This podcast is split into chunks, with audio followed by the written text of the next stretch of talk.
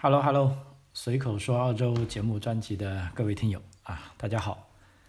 老张在南澳洲阿德莱德向大家问好啊。呃，今天录音的时间是二零二二年的七月五号。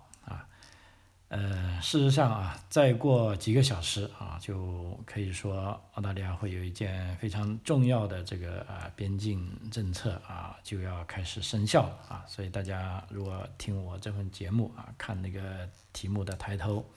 啊，也应该知道啊，也就是说这两年来啊，这个出于这个抗击疫情的需要，那么到。呃，七月六号，也就因为我现在是晚上录音的哈，就再过两个小时吧，啊，那么澳大利亚的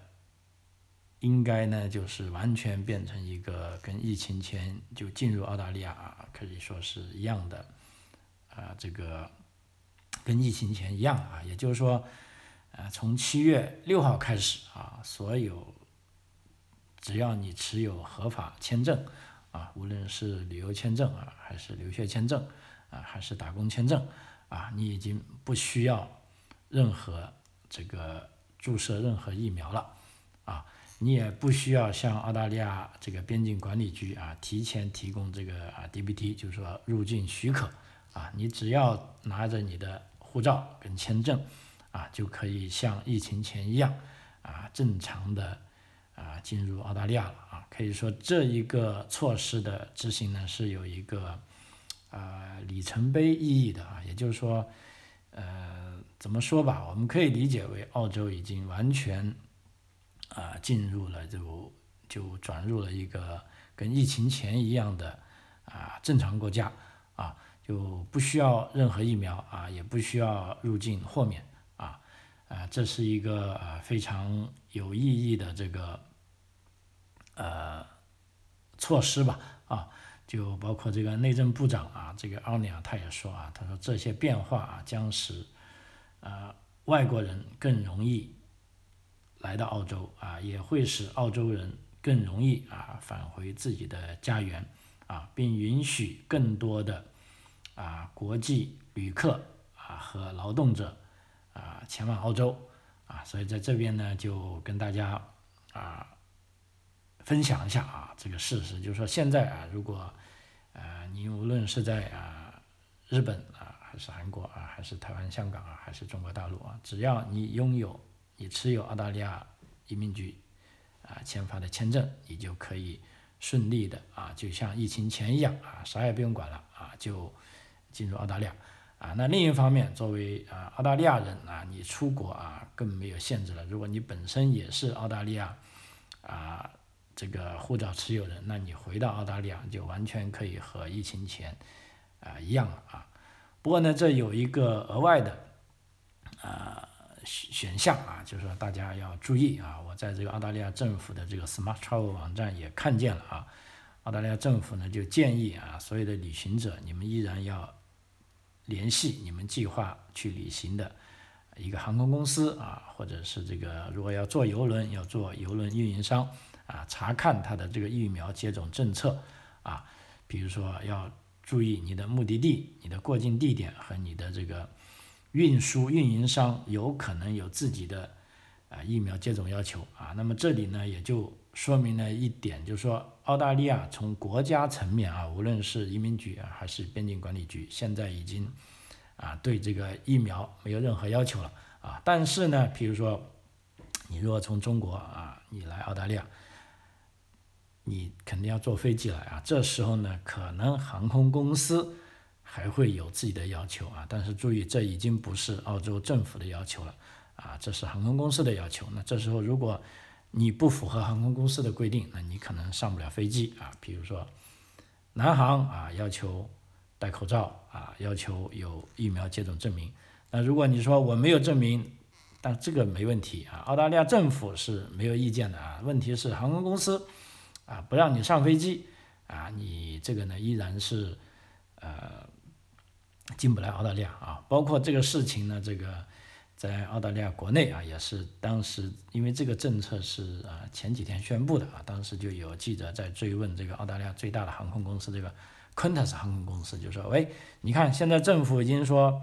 所有人都可以不接种疫苗啊进入澳大利亚，为什么你们航空公司才有要求啊？当时航空公司的这个 CEO 也很尴尬啊，他说我们会根据啊各个目的到达地的啊当地政府的要求啊，做出我们自己的这个是否。比如说打疫苗的这个规定啊，但是呢，他说这个可能是要滞后一点，啊，也就是说啊，至少可能现在啊，你如果要做澳航的，如果是国际航线，啊，如果你要回到澳洲的话，啊，那么澳航也许有可能也要你出示这个疫苗接种证，啊，尽管澳大利亚啊边境管理局跟澳大利亚移民局是不要求了，啊，所以在。这个具体的这个实施中呢，我老张在这边也建议，就是说，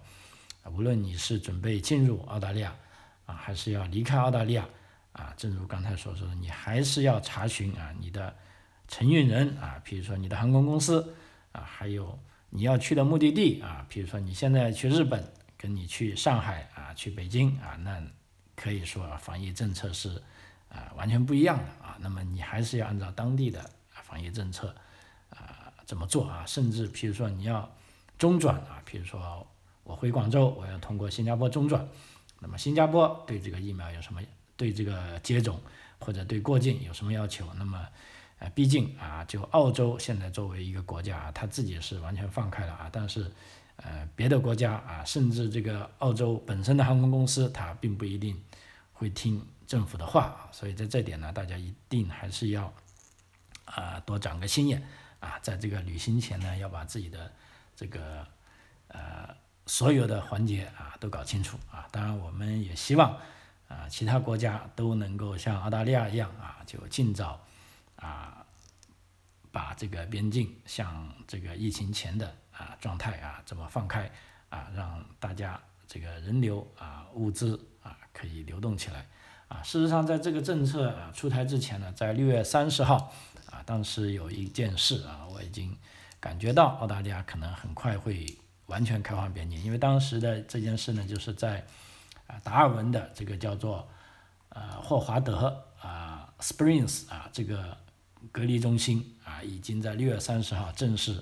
关闭了啊。这个隔离中心其实非常著名啊，当时在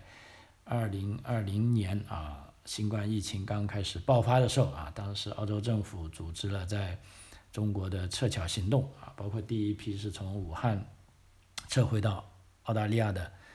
啊人啊，大部分都是在这个达尔文的这个霍华德啊 Springs 隔离中心度过的啊，在这里呢啊，其实我们孩子啊的同班有个同学啊啊一家人也在那里度过了难忘的两个礼拜。啊，但据说啊这个待遇还是非常不错的啊，还是这个。啊，印象非常深刻，啊，后来呢，呃，澳洲人啊，还这个多事的澳洲人还进行了一个评价，就说澳洲内政府啊，澳洲国内那么多隔离点，包括隔离酒店，啊，哪个隔离中心是最好的呢？其实就是这个 Spring 霍华德隔离中心，因为这个呢，建筑的当时它的。早期呢，它建筑都是隔离的小屋，它没有共用的走廊啊，所以你在这里隔离的时候呢，哎，你不像住在隔离酒店，你只能待在房间里啊。但是在这个 Spring 隔离中心呢，你可以走到室外啊，去呼吸啊新鲜空气和自由行走啊，这个是非常了不起的，所以这也被澳洲人评为是最受欢迎的啊隔离设施。那么在这里面呢，不但隔离过啊，当时从啊这个澳洲政府撤侨回来的人啊，还有澳洲的这个奥运代表团啊回来的时候也在这里隔离，还有呢，甚至在疫情期间进入澳洲的这些农场工人啊，无论是摘水果的啊，还是过来啊这个啊做其他农业方面的这些打工签证持有人啊，都在啊这里隔离。啊，所以这是一个非常受欢迎的隔离设施，啊，所以它六月三十号关闭之后，当时我看到啊这个新闻之后，我就呃敏感的觉得，我觉得就澳洲它这个边境管控措施肯定更有一部啊非常呃爆炸性的消息啊，果然在其实之后一天啊，就澳洲政府就宣布了啊，就我们都正常了啊，所以现在呃来澳洲的朋友啊，其实你不需要打针了，你也不需要看啊 TPG 那里说哪些疫苗认可了，现在就即便啊不打疫苗啊，你也可以进来了啊。那所以说这么好的消息，按理说这个啊啊新闻媒体应该大肆宣扬一下才行，但恰恰相反啊，因为这一天啊，因为啊正好在宣布新闻那一天，我记得是七月一号吧啊，当时呢澳洲呢。还出现另一个数据，就是说，也是在全球新冠疫情爆发之后，在七月一日，澳大利亚是统计啊，这个由于新冠疫情死亡的人数已经正好是超过了啊一万人啊。那么这时候，哎，一万啊也是有一个有代表性的数据嘛啊，所以澳洲的这些媒体啊又在啊报这些反料啊就。检讨啊，这么两年疫情爆发以来，澳洲政府到底做错了什么事情啊？有没有可能啊让这个呃死亡的人更少啊？或者呢对比一下啊，就说横向对比也好，纵向对比也好，就看一下啊澳洲政府这两年啊做的事情哪些做对了啊，哪些是做错了？尤其是做错了的，要狠狠的拿出来呃啪一下啊，因为只有做错的事才有这个。啊，怎么说吧，才有这个吸引力啊，呃，所以在这里呢，正好我也这个统计了一些这些呃数字啊，同时呢，啊，既然这件事啊，就等于说目前看来就澳洲完全是正常化了，那么正好也借着这份呃，从这个节目里跟大家理一下，就是说这两年以来，澳大澳大利亚的新冠疫情的啊总体情况。啊，我觉得这呢也，呃，有赖于大家更容易的了解，就是澳洲政府现在为什么宣布啊，就是即便你们不打疫苗也可以来了啊，嗯，只不过另一方面呢，这个专家呢也在警告啊，说这个奥密克戎现在变种啊依然还有，那大家究竟要不要打第四针呢？啊，现在还在讨论中，因为现在有大部分人已经打了啊，注射了第三针了。啊，就像老张，我本人老实说，我第三针我就没去注射了，因为我在上个月底啊，五月底，我们全家都已经中招了啊，我自己也中招了，啊，我听人家说啊，这个中招一次呢可以顶三个月，啊，那我就先挨一下吧，因为这个症状的确是很轻，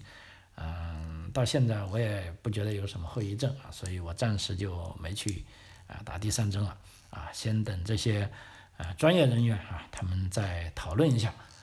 我再决定要不要去打第三针。那第四针呢？现在其实还在讨论阶段，啊，没影的事情。因为现在是冬天来了，啊，大家更关注的是流感啊，啊，所以这个呃，COVID-19 啊，这个新冠疫情，尽管卫生部门依然有啊，每天有通报啊，现在南澳洲这几天其实每天又有三千多啊，感觉比上一周是多了，嗯。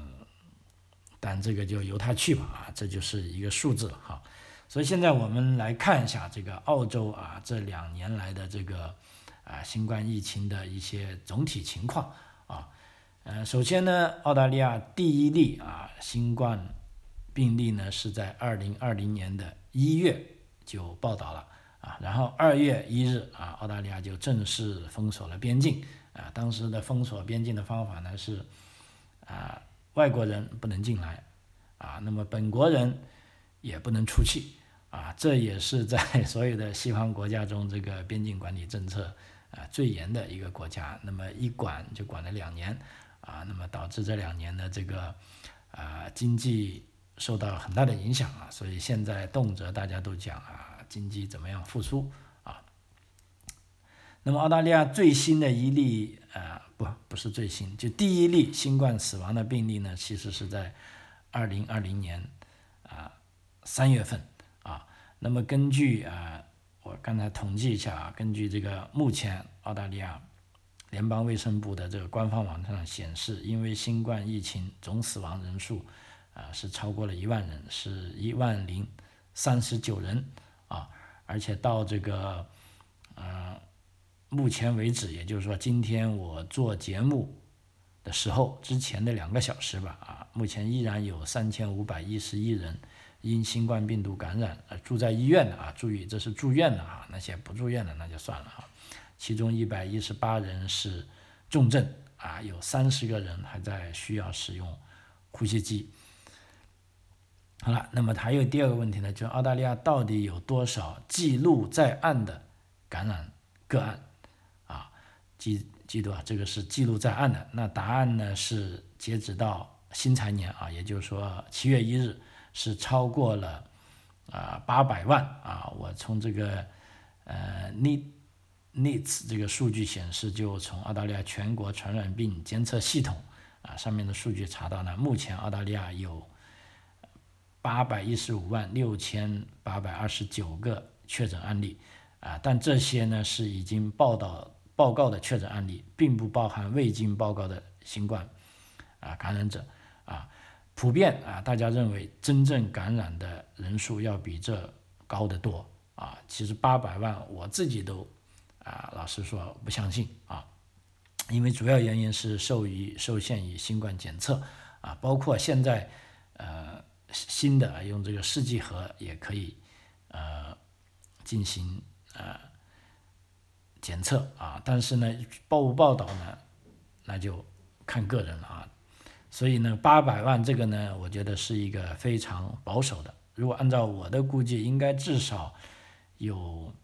一半吧啊。因为什么？我敢估计这个数呢？我现在根据南澳卫生部门每天的呃这个记录。感染数量，我就算了一下，在南澳洲大概应该一百三十万人当中，应该至少有七十万啊这个中招了。但是那天我去看牙医，牙医的一个护士就跟我讲，他说你这个太保守，应该至少有四分之三的人中招了啊。所以如果南澳都有四分之三了，那其他的州啊肯定不止四四分之三了。那么目前南澳洲目前整个澳洲大概二千五百万，你就算最保守的一半。啊，也有大概是一千二百万人是中招了啊，所以八百万个个案呢，只能说是被记录在案的啊，那么就那么多了啊。那么还有啊，一个非常关心的问题，就是说澳大利亚的这个新冠死亡率究竟是多少？那么根据这个七月一号的啊联邦统计数据显示啊，这个澳大利亚的新冠确诊死亡率啊为。千分啊是千分之一点二啊，也就是说目前那么多确诊人呢，已经超过有一万人了啊。那么千分之一点二，这个跟呃数字跟其他国家比怎么样呢？啊，我们来看一下，从这个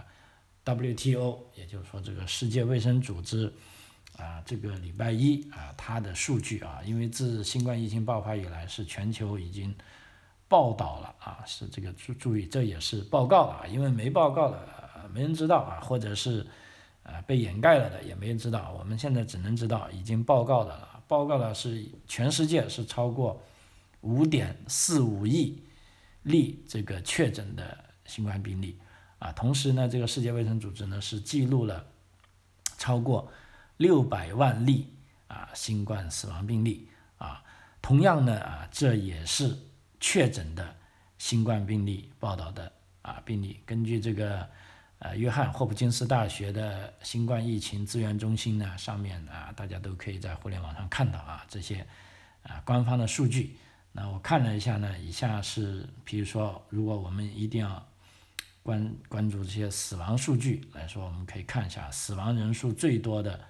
啊国家啊是这个情况啊，第一个是美国啊，官方确认的呢已经是。一百零一万啊，超过一百零一万了啊！确诊的病例呢是有啊八千七百八十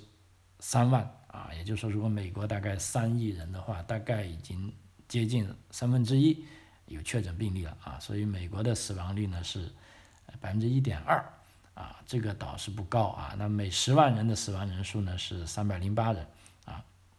这个死亡率比较高的呢，我看一下。啊，是秘鲁，啊，秘鲁呢，呃，中招的呢是大概三百六十三万啊，但是死亡的呢有二十一万啊，这个是比较高的啊。再加下来的是墨西哥啊，墨西哥有大概六百零六万人中招啊，死亡是三十二万多啊，大概占比率是百分之五点四啊。呃，还有一个看一下印度啊，印度是有四千三百五十万个确诊案例，死亡是五十二万，啊，那么它的死亡率是百分之一点二，啊，足足超过了澳洲的十倍啊，澳洲是千分之一点二啊。那么英国啊，大家可能想知道，英国的死亡率其实也不高啊，英国比如说这里统计啊，中招的数呢是两千。二百九十四万多啊，然后死亡呢是十八万啊，大概呢死亡率是百分之零点八。法国呢啊更低一点，法国的死亡率是百分之啊零点五啊。那法国一共啊中招的啊这个确诊的案例啊报道的啊是三千一百四十一万啊，那么这个死亡的呢是十五万人啊。然后还有一个数据呢，就是说是每十万人死亡人数，啊，每十万人死亡人数，我看一下，呃，印度其实不高啊，才三十八点零六人。那根据这个啊，怎么说吧，因为这跟印度人多也有关系。啊，美国啊，每十万人死亡人数是比较多的，是三百零八个人。啊，巴西是三百一十六人。啊，其实秘鲁是最高的啊，每十万人的。死亡人数是六百四十八人啊，这个比较厉害啊。反而印尼呢也不高啊，印尼是呃百分之，印尼是每十万人是五十七点三一啊。那么根据这个约翰霍普金斯新冠疫情的这个资源中心发现呢，它的数据啊，在同一时期，澳大利亚怎么样呢？澳大利亚是每十万人中的死亡人数是啊三十九点三三。啊，这个真的比印度还高啊！这个 其实还是有点可怕啊。所以问题就来了，那么澳大利亚这十万人中死亡人数三十九点三三，当然也跟它本身这个国家人比较少有关。比如说澳大利亚也就两千五百万啊，但是印度呢好像有十三亿啊，不可同日而语啊，这个非常非常高啊。那么，所以这个媒体呢也研究了一下这些。啊，死亡人数的这个年龄分布啊，因为通过这个年龄分布呢，大家就应该知道，呃，他这些人哪些人就因为这个病死亡的比较多，哪些人啊比较少。啊，对，这还有个朋友在问，就是说中国的数据怎么样啊？不好意思啊，因为这个中国的数据呢，老实说，呃。这上面没有，没有为什么呢？我还发邮件去问了啊，呃，这个中心呢就回邮件说，由于这个中国的数据呢，好像大家都搞不清楚啊，到底是多少啊，所以呢，呃，如果要引用呢，你只能从啊把它报新闻来引用，但是用于科研呢，可能不太合适，因为不知道这个准确的啊数据是多少啊，所以我这边也没法报道中国的数据，因为我也不知道啊。呃，然后我们说回来啊，这个澳大利亚的这个新冠死亡人群的这个年龄分布啊，根据目前啊这个联邦政府的这个数据显示啊，死亡人数最多的人群啊是八十到八十九岁的男性啊，那么紧随其后的呢是八十到八十九岁之间的女性啊，所以这也是在跟我们在这个新冠疫情。这两年来啊，看到死亡人数的这些信息是相对应的啊，呃，是相合适的啊，不能说对应啊，就是说大部分都是在啊养老院里面啊这些啊老老爷爷老奶奶啊，包括我的那个节目嘉宾啊，我跟 Job 顾也这个呃做过这方面的节目啊，跟我们的感受是一致的啊，都是老人家啊，那么。死亡最少的年龄组呢是十到十九岁的年龄组死亡人数最少啊，紧随其后呢是零到九岁的年龄组。啊，譬如说呃我看一下啊这个具体的数据啊，年龄组零到九岁的男性是死了五个啊，女性也是死了五个。啊，那么九到十九岁的男性是死了五个，女性是死了三个，那二十到二十九岁的呢男性是死了十四个。啊，女性是十三位，啊，三十到三十九岁的呢，男性是五十一位，啊，这个女性是三十一，啊，四十到四十九岁啊，这个我也比较关心啊，哇，这个男性呢是九十二啊，女性呢是五十九啊，基本上是啊相差了一半啊。到了五十到五十九呢是二百三十二啊，男性，女性呢是一百四啊，看来这个男性啊走的比例是比女性呃要高啊，在这种年龄，然后再往上六十到六十九啊，男性是五百五十啊，女性是三百零三。啊，然后到了七十到七十九，啊，男性是一千二百五十七，女性反而六百六啊，大概相差一半啊。那么到了超过九十岁以上的呢，男女差不多一样了啊。男的，比如说是一千一百一十七，啊，女的呢更多啊，到是一千四百零四啊，这就是在这个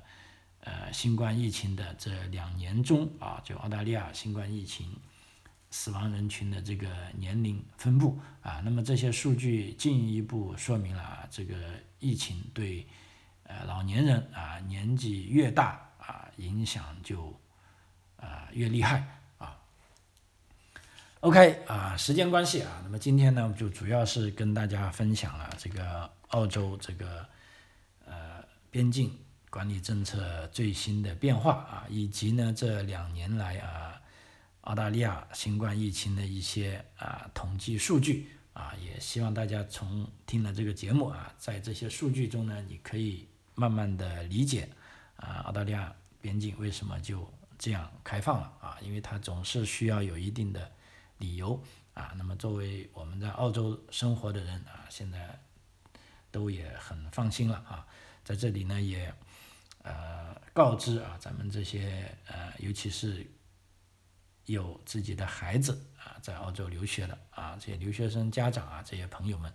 呃，其实真的，请你们放心啊。那么也欢迎你们啊，随时回到澳洲啊，来探望啊自己的儿女啊。好，随口说澳洲啊，这一期节目到此为止，非常感谢您的收听啊。如果你觉得这些节目对你有用啊，你可以分享给你的朋友啊。那么至于打赏呢，那就。不需要了啊，尤其是国内的平台，因为我也不知道这些节目什么时候就被 封掉了啊，所以没必要了啊。非常感谢你们啊，我们下次呃继续啊，拜拜。